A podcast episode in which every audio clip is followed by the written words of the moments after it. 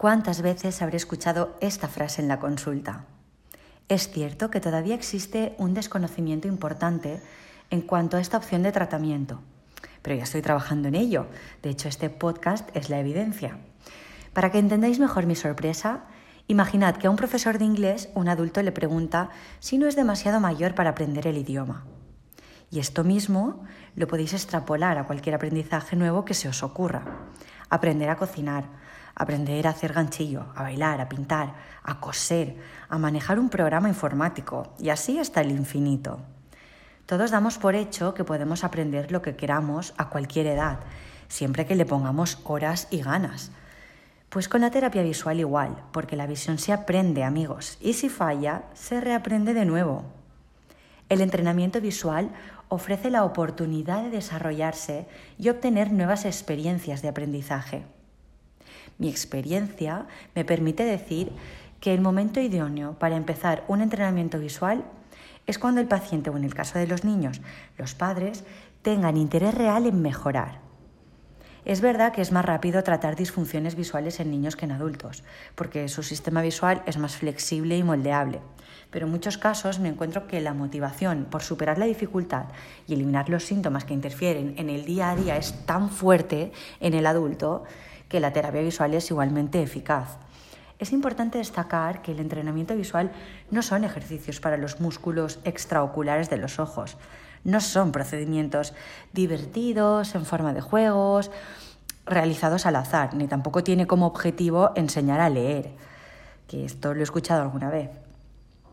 No hay procedimientos de entrenamiento que funcionen, solo procedimientos que pueden llevarse a cabo de manera protocolar individualizada, en base a un examen de valoración optométrica para trabajar dentro del contexto específico de terapia visual por un optometrista cualificado o especializado.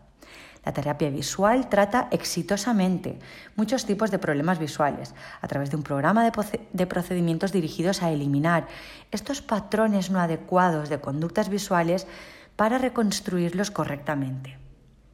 Pero volviendo a la pregunta inicial, si uno es demasiado mayor para la terapia visual, que acabo de responder en base a mi experiencia profesional, vamos a explorar la respuesta desvelando algunos aspectos clave del desarrollo humano.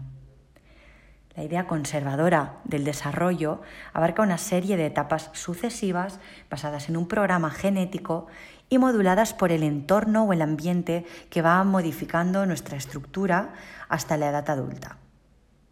Durante la etapa fetal se produce el cableado y la creación de neuronas que conformarán la base de lo que será el sistema neurológico adulto.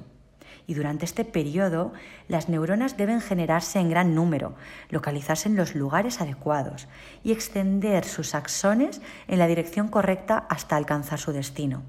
En el momento del nacimiento ya hay formadas una ingente cantidad de neuronas, pero todavía no están maduras. Existen pocas conexiones y la mielinización no se ha completado. La mielinización, esta palabra tan complicada de decir, es el proceso por el que las neuronas se recubren de una capa llamada mielina, que permite transmitir la señal eléctrica de una neurona a otra de manera rápida. Si hay poca mielina recubriendo nuestras neuronas, seremos muy lentos procesando la información que recibimos. A las siete semanas del nacimiento empiezan a ser visibles estructuras tan importantes como la corteza cerebral. Y a medida que el niño crece, su cerebro también crece.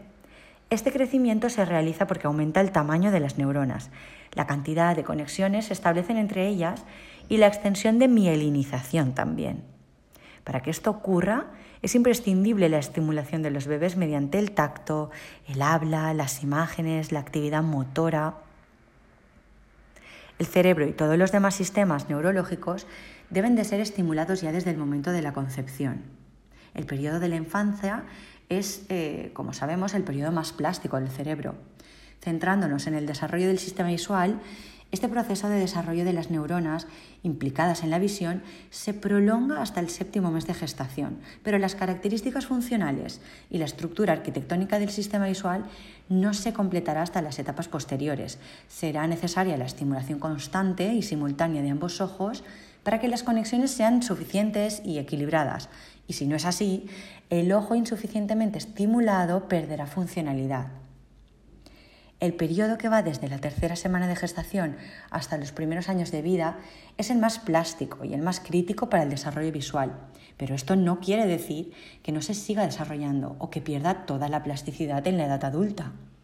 El pronóstico de recuperación de una vía visual deprivada o no estimulada no depende únicamente del periodo crítico de desarrollo de una determinada habilidad visual, ni mucho menos.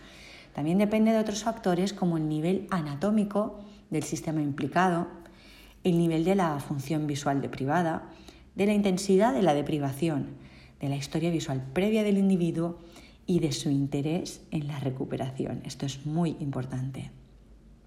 En base a esto podemos afirmar que todos los cambios que hacen posible una mejor adaptación al medio y por tanto una capacidad mayor de supervivencia no terminan nunca, el desarrollo visual o lo que es lo mismo, el desarrollo cerebral, exista mientras existe vida. Te mando un abrazo y te doy las gracias por haberme escuchado.